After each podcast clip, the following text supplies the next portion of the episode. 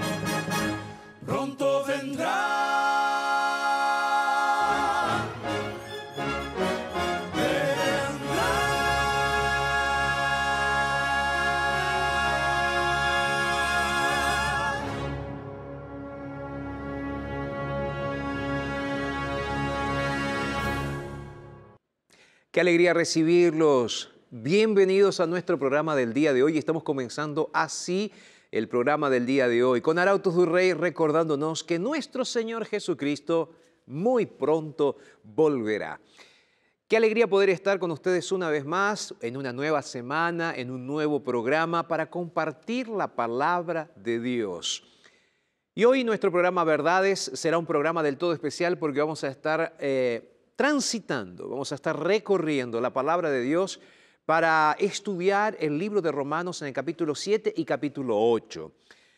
Hoy vamos a hablar sobre las tres leyes de la vida y cómo esas tres leyes de la vida impactan nuestro día a día. Pero además de eso, quiero contarte que vamos a escuchar la historia, vamos a ver la historia de un colega nuestro de la red Nuevo Tiempo de Comunicación. Su nombre, Daniel. Y Daniel tuvo muchísimas luchas para cumplir su sueño. Su sueño, estudiar periodismo. Y fue así que él comenzó a orar por ese sueño, a trabajar por ese sueño. Y a lo largo de su vida, él vio la mano de Dios actuando en ese deseo, en ese sueño que él tenía de estudiar periodismo.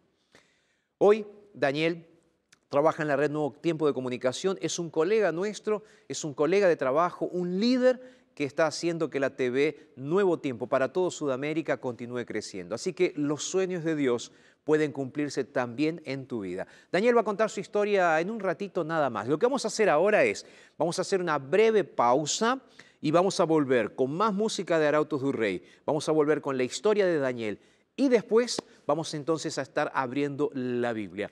Bienvenidos una vez más entonces a nuestro programa Verdades. Gracias a los amigos de Internet, a los amigos de la Radio Nuevo Tiempo y también a ustedes amigos de la TV Nuevo Tiempo por estar con nosotros. Avísenles a todos que estamos comenzando ahora nuestro programa Verdades. Pausa, ya regresamos.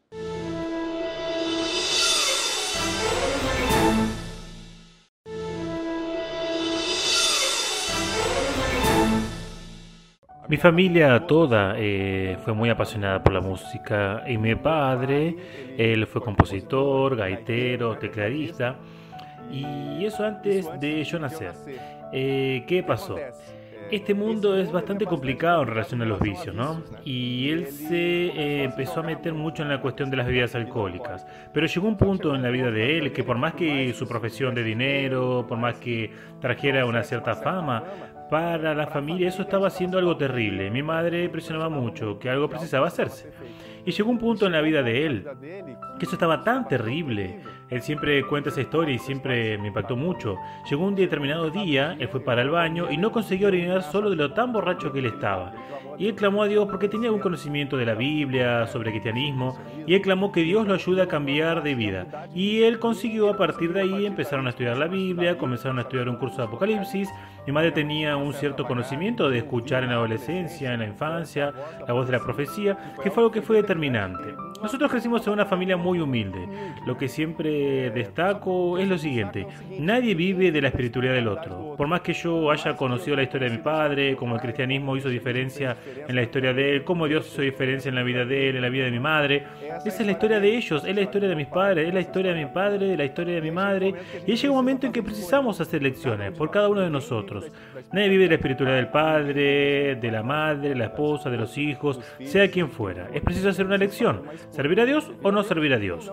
Cuando llegó mi adolescencia, ahí ya existía la radio Nuevo Tiempo en Porto Alegre y conseguía escuchar en la región donde yo vivía, en San Lorenzo del Sur, mitad del Río Grande del Sur.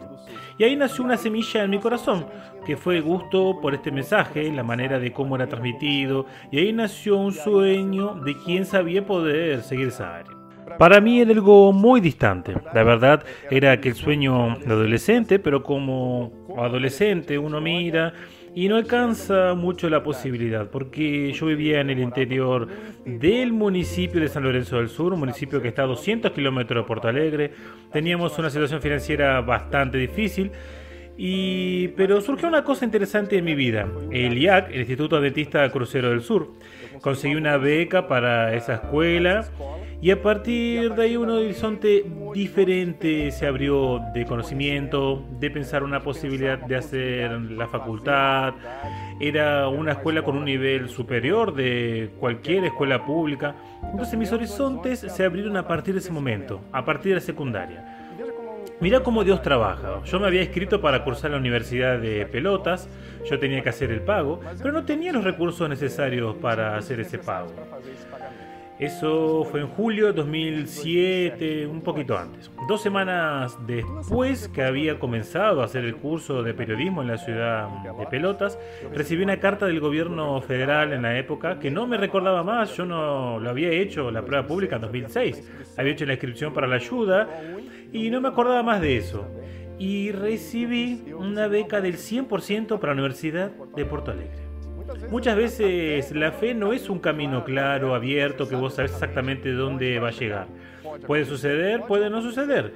¿Quiénes somos nosotros para conocer profundamente los designios de Dios? Aquello que Él planifica para cada uno de nosotros, no tenemos cómo saber. Pero en determinados momentos es preciso dar ese paso más allá, ese paso con fe, confiando de que Dios va a abrir el mar, de que Él va a hacer alguna cosa.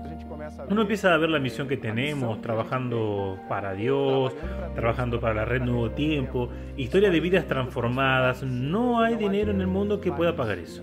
Es una realización por completo, que es poder ejercer la fe y hacer también, ejercer, una profesión con base en aquello que creemos, con una capacidad de transformar el mundo, con una capacidad que no es nuestra, es del Espíritu Santo de Dios y meramente nos colocamos con un instrumento en este proceso.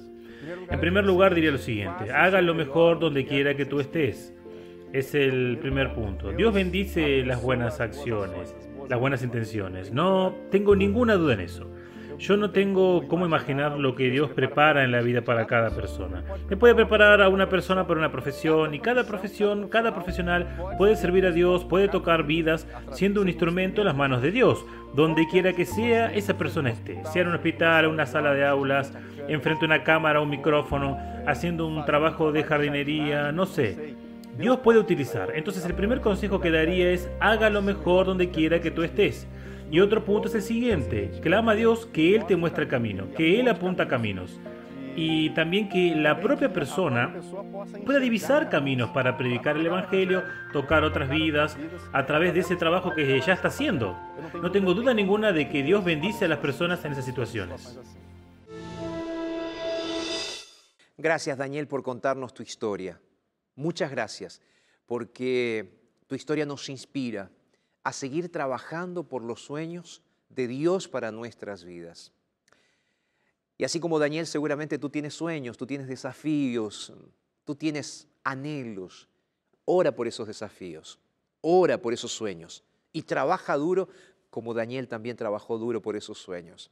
Sabes, quiero que ahora vayas, busques tu Biblia, porque vamos a ver los sueños de Dios para ti en la palabra de Dios. Estoy convencido que el día de hoy va a ser un programa transformador, libertador y revelador. Así que ve, busca tu Biblia. Mi Biblia ya está aquí abierta, lista para ser usada, para inspirarnos en el mensaje de Dios para este día. Ve y busca tu Biblia, lápiz, papel, vuelve porque enseguida vamos a estar continuando con nuestro estudio de la palabra del día de hoy. Pausa, ya regresamos aquí en la TV Nuevo Tiempo, el canal de la Esperanza.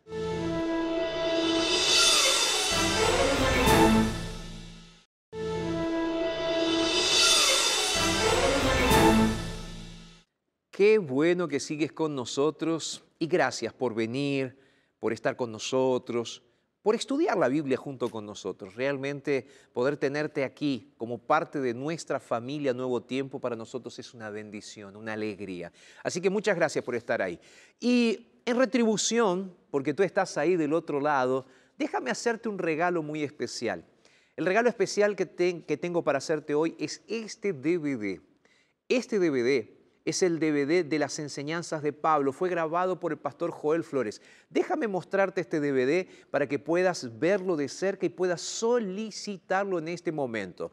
Pablo, el mensajero de la cruz, y las enseñanzas de Pablo a lo largo de las cartas que Pablo les escribió a sus amigos. Temas sensacionales. Por ejemplo, el diablo, la cruz, la muerte, el arrebatamiento, la ley de Dios, que de paso el tema que vamos a estar tocando el día de hoy es uno de los temas que está en este DVD también. ¿Cómo hacer para pedir este DVD? Es muy simple.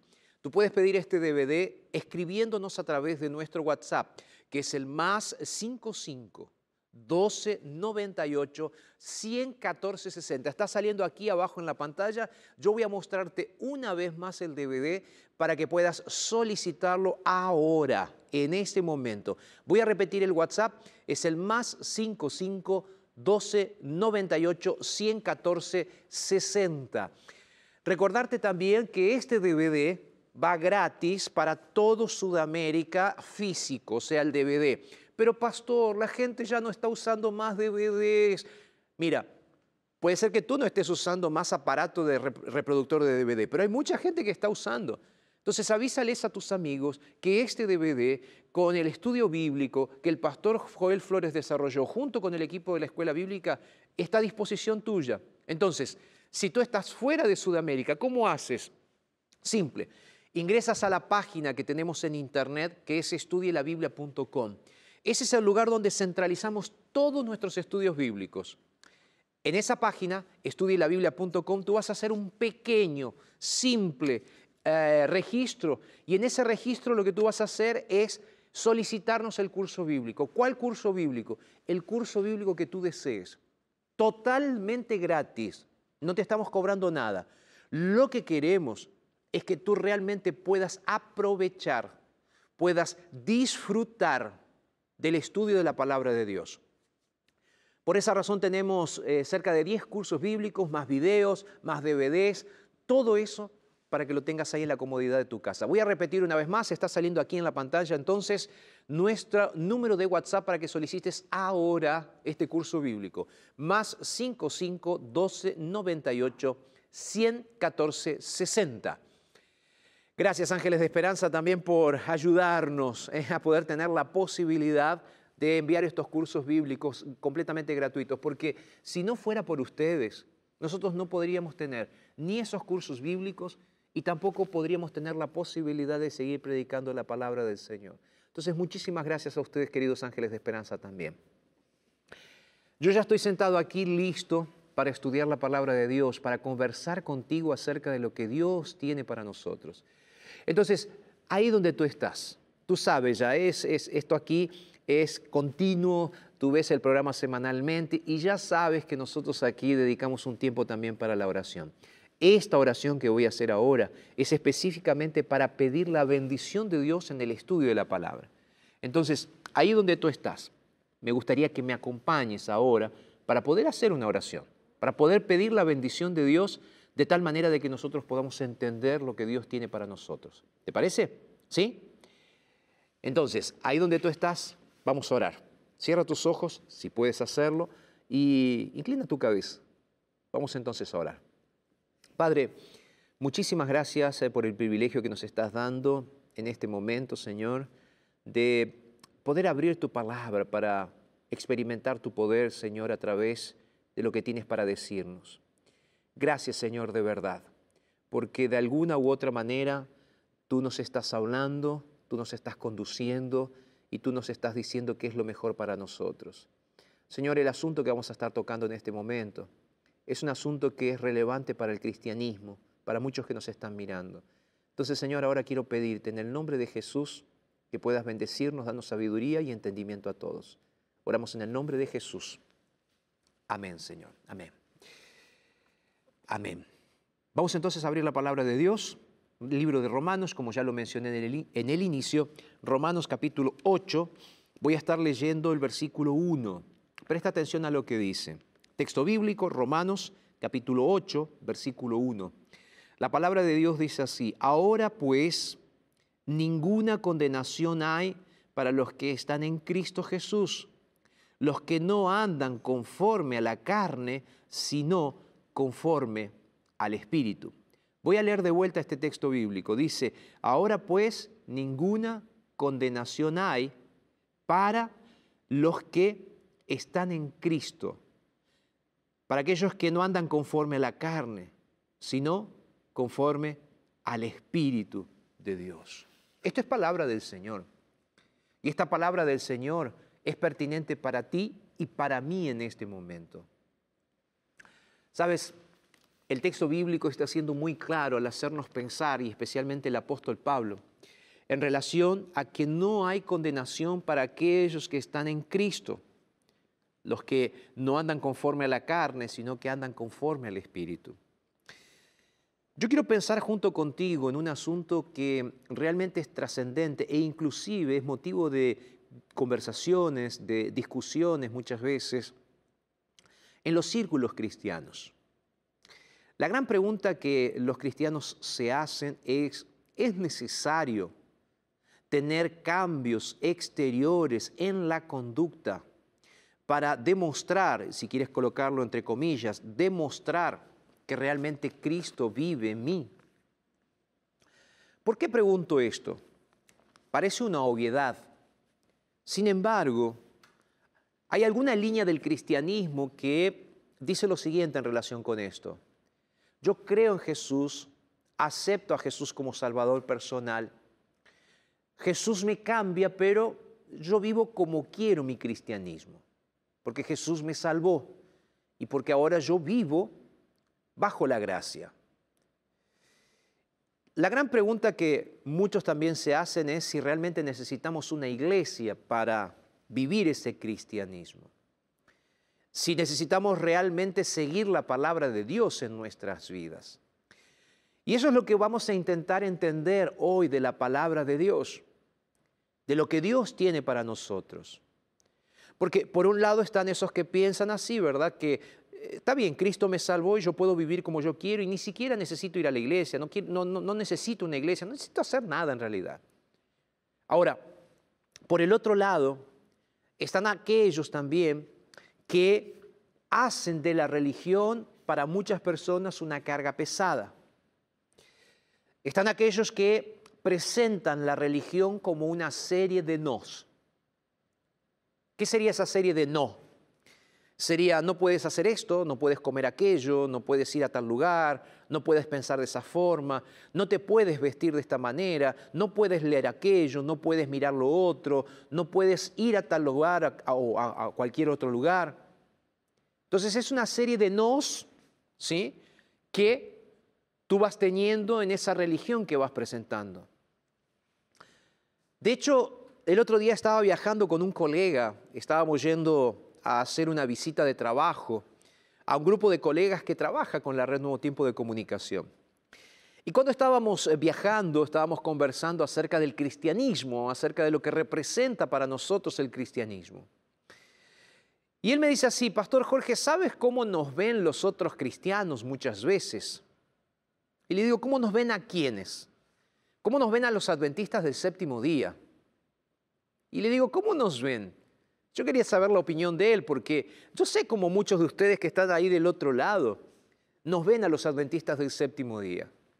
Yo ya recibí críticas a través de las redes sociales diciéndome, pastor, tú eres realmente un legalista. Ustedes son elitistas, exclusivistas, nos dicen. Y entonces yo pregunto muchas veces en las redes sociales y digo así, ¿por qué? Ah, dice, porque ustedes guardan los mandamientos, están en el antiguo pacto y bla, y bla, y bla, y bla, y bla, ¿no? Todo eso en las redes sociales. Así que yo quería saber la opinión de mi colega que estaba viajando junto conmigo. Ahí yo le pregunté y le dije, ¿qué es lo que las otras personas piensan entonces de nosotros? ¿O qué es lo que escuchaste que las personas piensan de nosotros? Y ahí él me dice así, mira, pastor, las personas realmente piensan que nosotros somos una religión de élite. Digo, ¿por qué? Ah, porque nosotros tenemos un padrón de vestirnos para ir a la iglesia. Y seguramente tú que me estás escuchando y que eres adventista, te enseñaron desde siempre que lo mejor o la mejor ropa es para colocarla o para ponértela qué día, el sábado, porque lo mejor es para Dios.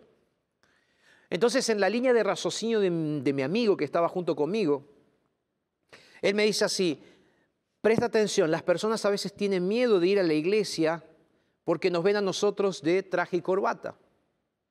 Ven a, las muchachas que van a la iglesia bien vestidas. Y a veces el hecho de ir a la iglesia es más una cuestión exterior que una cuestión interior. Y le dije, ¿sabes qué? Nunca me había puesto a pensar en ese asunto.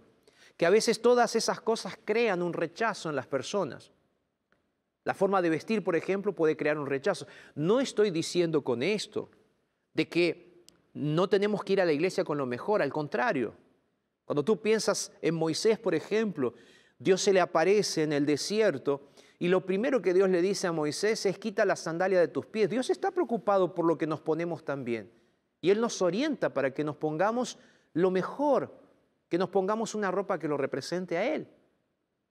Ahora, puede ser en algunos momentos, y este amigo me decía así, solo para cerrar este momento de, de la historia de mi amigo y mi conversación con él, él me decía, puede ser que muchas veces nosotros no queremos hacer esto, pero estamos pasando la impresión de que para ser de una religión tú tienes que usar cierto tipo de ropa, cierta forma de ropa, tú tienes que usar cierto tipo de palabras, tú tienes que usar cierto tipo de conductas y comenzamos a crear una imagen hacia los demás que puede parecer una imagen en la cual nosotros creamos una religión para pocas personas. Inclusive él me decía así, dice, muchas veces puede parecer de que nosotros estamos creando una religión de Instagram. ¿Cómo una religión de Instagram? Claro, me dice, una religión de Facebook, de redes sociales, donde en la iglesia tenemos las mejores fotos, o sea, vamos de la mejor manera posible, pero después durante la semana somos cualquier cosa, dice, o nos pasa un montón de cosas, o nuestros matrimonios están completamente destruidos, nuestros hijos están completamente perdidos. Entonces puede ser que estemos bonitos y todos sentaditos en la iglesia para la foto de Instagram, de Facebook, de las redes sociales. Pero en nuestro día a día la realidad es otra. Ahí yo me puse a pensar un poco en este asunto y comencé a, a estudiar bastante sobre el libro de Romanos. Y algunas preguntas surgen, y algunas preguntas me, han hecho, y este tema surge por el hecho de que un día posteé en las redes, redes sociales y dije así, me ayudan a, elegir los temas que vamos a estar predicando en la próxima temporada de verdades. Y ahí las personas me empezaron a mandar. Y una persona específica que me dice así, pastor, dice, habla sobre la ley de Dios, la obediencia a la ley de Dios.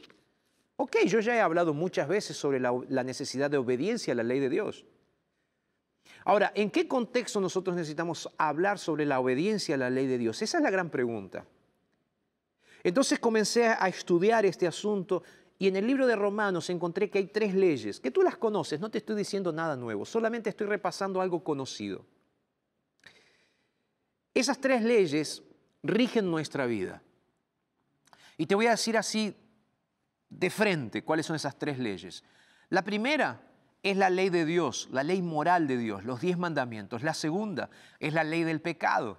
La tercera es la ley del Espíritu. Tres leyes que están dominando hoy nuestra vida por completo, todo lo que hacemos. Tres leyes, la ley de Dios, la ley del pecado y la ley del Espíritu Santo, la ley espiritual. Vamos entonces a analizar estas tres leyes. Mira lo que dice el texto bíblico en Romanos capítulo 7. Voy a solo recordarte lo que leí en el inicio. Dice, ninguna condenación hay para los que están en Cristo, dice, aquellos que ya no andan conforme a la carne, sino conforme al Espíritu. Ahora, vamos a estudiar esto. Primera ley. Dice el versículo 7 del capítulo 7 del libro de Romanos. ¿Qué pues diremos? La ley es pecado. El apóstol Pablo comienza haciendo una pregunta aquí en el versículo 7. La ley es pecado. Y entonces él va a decir, de ninguna manera. Pero yo no conocía el pecado sino por la ley. Y tampoco conocería la codicia si la ley no dijera no codiciarás. Aquí el apóstol Pablo va a comenzar a, disgregar, va, a comenzar a pensar, va a, a comenzar a construir una línea de pensamiento donde él va a decir así, mira, ¿qué es la ley? La ley es nada más y nada menos, concepto que ya lo he dicho un montón de veces, la ley es nada más y nada menos que un espejo donde nosotros vemos nuestra propia realidad. El apóstol dice así, mira, la ley me muestra el pecado. Porque dice, yo no sabría que habría codicia si la ley no dijese no codiciarás. El apóstol es claro. Entonces, no es que nosotros entonces pecamos porque existe la ley. El pecado existe porque nos separamos de Dios. Y la ley lo que hace es mostrarnos nuestra separación de Dios.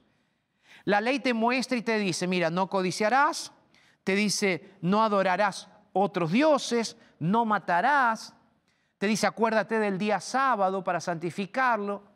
Entonces la ley lo que está haciendo es recordarte cuál es el camino que como cristianos necesitamos seguir.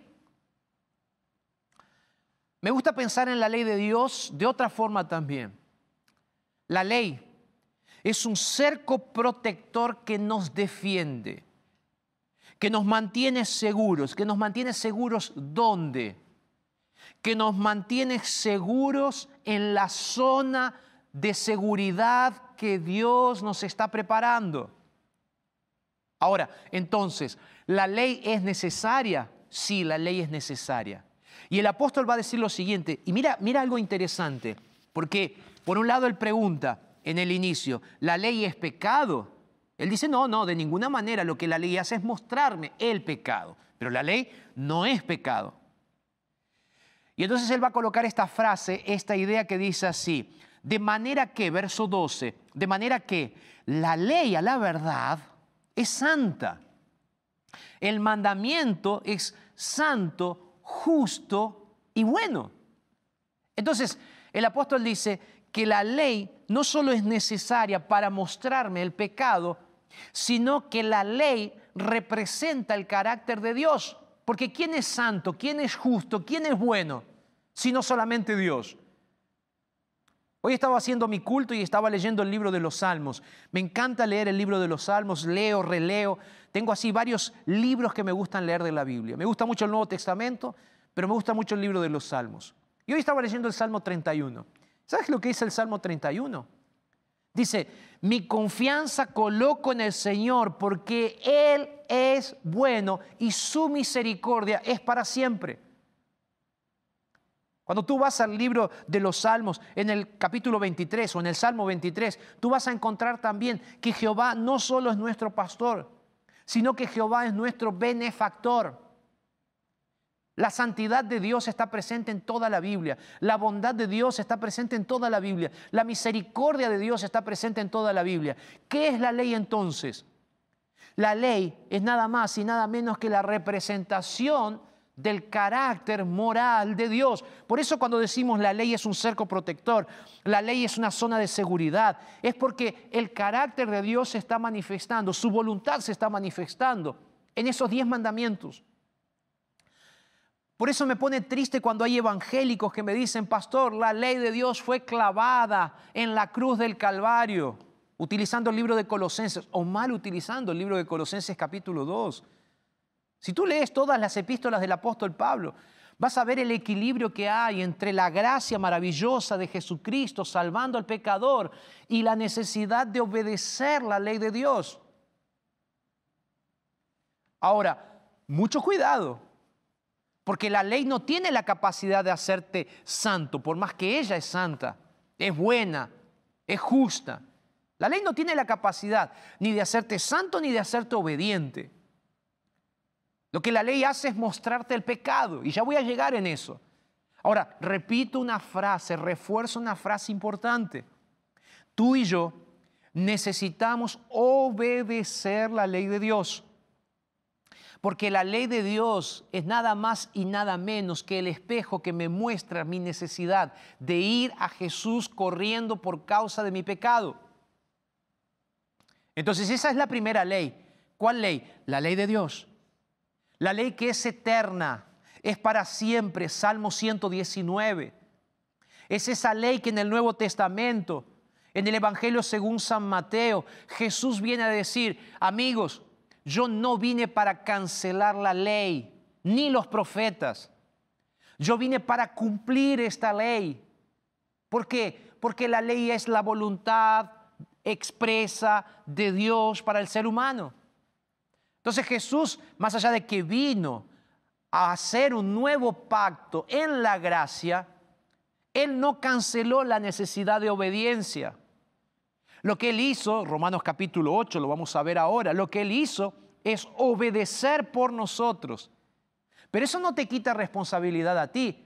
Ah, no, Jesús ya obedeció por mí, ahora yo no preciso hacer nada. No, no, tú necesitas obedecer. Y ahí viene la pregunta, pero pastor, ¿puedo obedecer por mis propios méritos? No.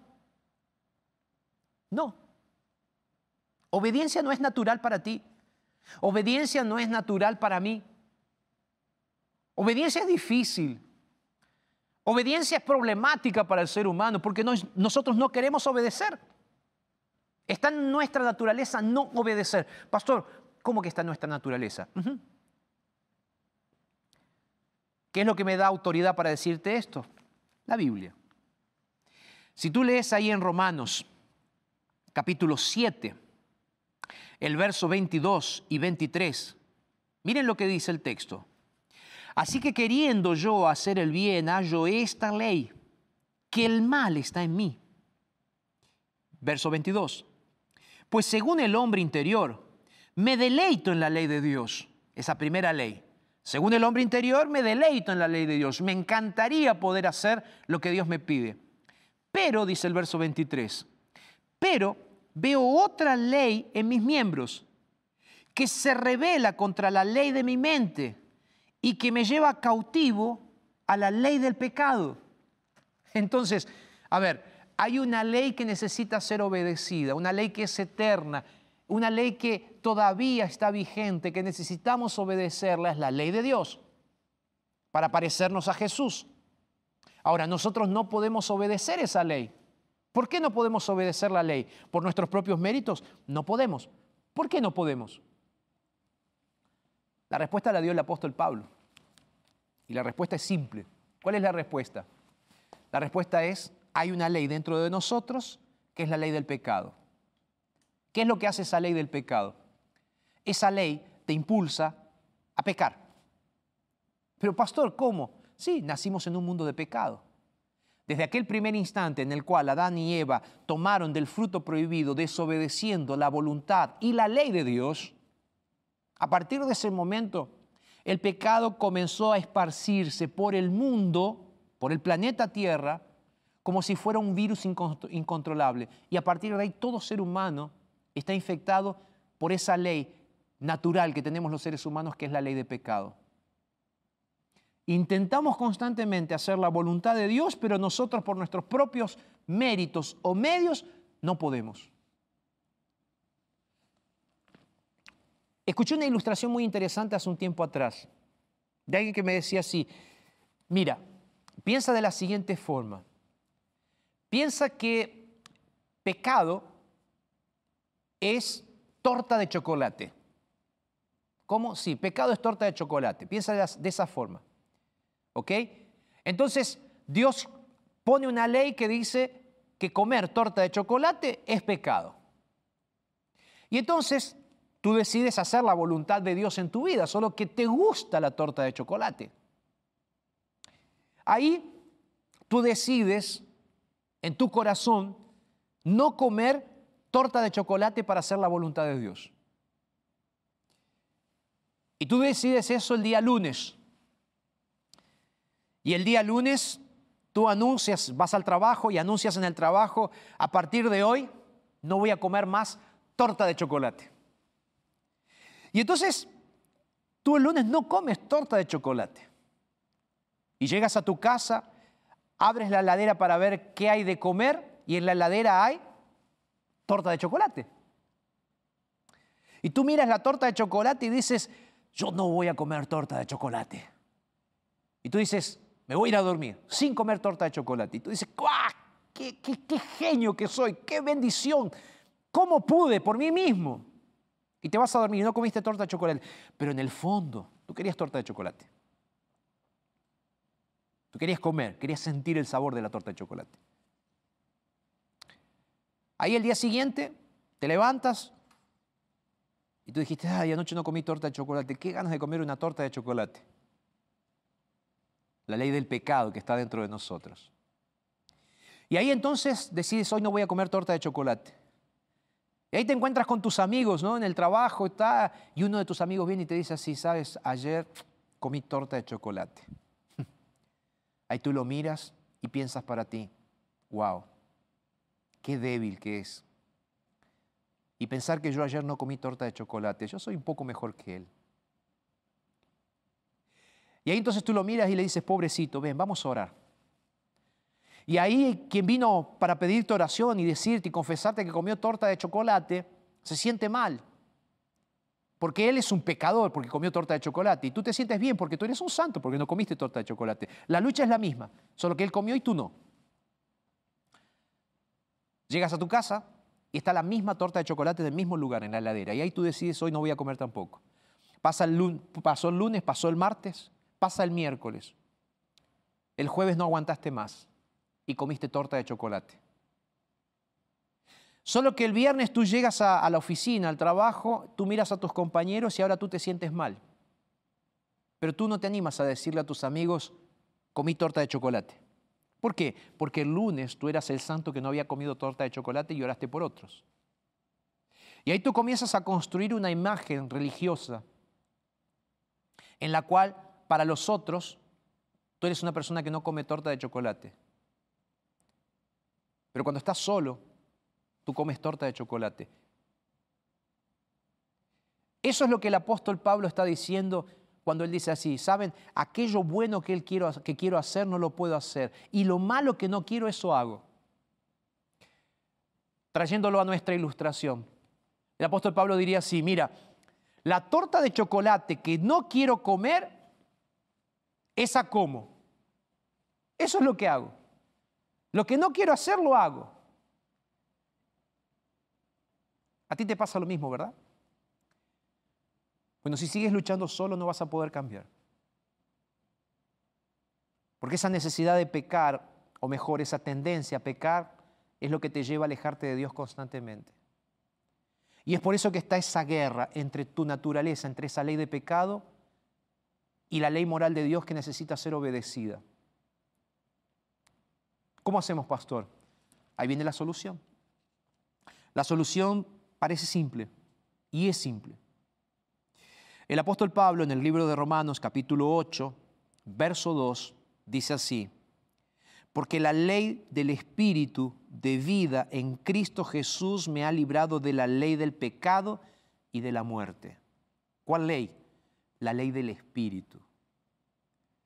No dice aquí que la ley de Dios fue cancelada. No dice aquí que la ley de Dios no es necesaria obedecerla más. Lo que dice aquí es que me ha librado de la ley. ¿Por qué? Porque ahora en Cristo Jesús yo soy una nueva criatura Y a partir de ahora, aquello que no me gustaba o aquello que me gustaba lo abandono, pero no por mis propias fuerzas, sino porque el Espíritu de Dios está en mí. Voy a leer el versículo 1 de vuelta. Dice ahí, ahora pues ninguna condenación hay. ¿Cuál condenación? La de la ley, la que dice que soy pecador, la que dice que merezco la muerte. Entonces, dice, no hay condenación para quienes, para los que están en Cristo. Entonces, ¿cuál es el secreto para obedecer? Estar en Jesús. Pero pastor, parece fácil y es fácil. Y es fácil. Pero ¿y cómo hago? La única forma que tú tienes realmente de obedecer los mandamientos de Dios es estando bajo la gracia poderosa del Señor Jesús. Y cuanto más cerca y más conectado estés al Señor, más simple y más natural será obedecer al Señor. ¿Por qué? Porque comienzas a estar y andar en la voluntad del Espíritu. Esto no es una obra tuya, porque lo que está dentro de ti, la naturaleza que está dentro de ti, no quiere servir a Dios, se revela. Esa naturaleza pecaminosa se revela contra Dios. Y ahí viene Dios para hacer el milagro. ¿Cuál es el milagro? Es el milagro del Espíritu Santo actuando en tu vida. Es ese milagro que cuando Jesús estaba hablando con Nicodemo, ya lo, ah, lo mencioné varias veces aquí en este programa, le dice, mira, es el milagro que hace el Espíritu Santo de cambiar el corazón de una persona. Es el milagro que en el Antiguo Testamento a través del profeta Isaías se dice, es el milagro del nuevo corazón. Es el milagro que el propio Jesús dice, yo voy a cambiarles el corazón.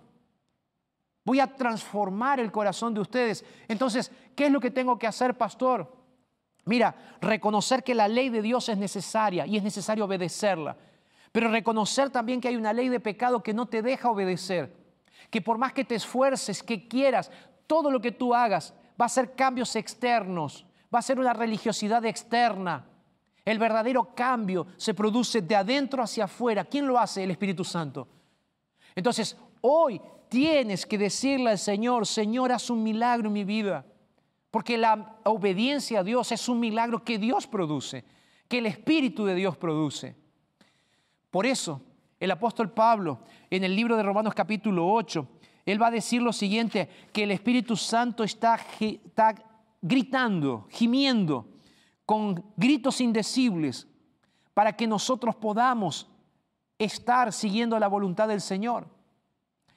El apóstol Pablo dice en Romanos capítulo 8, verso 26, de igual manera el Espíritu nos ayuda en nuestra debilidad y creo que esta es la gran esperanza.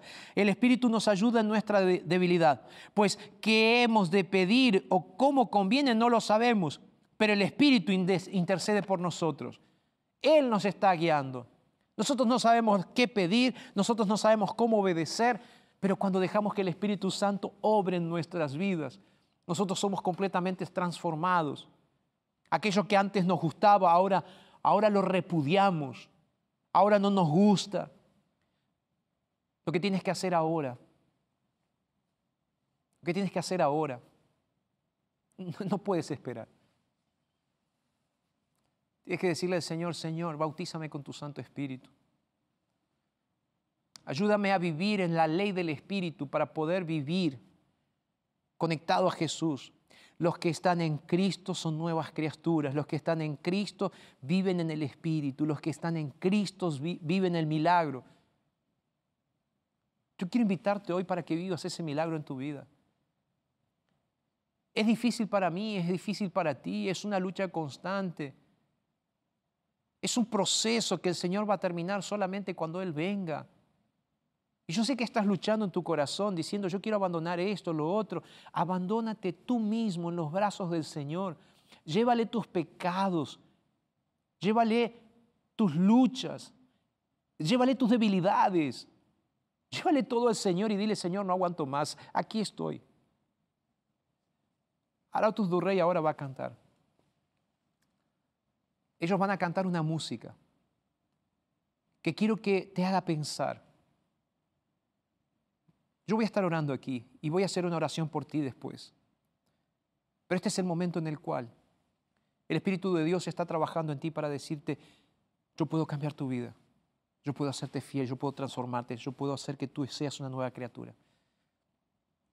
¿Aceptas esto? Mayor amor. La música de Arautos que vas a escuchar ahora y yo estaré orando por ti para que Dios haga una obra poderosa en tu vida. Vamos a escuchar.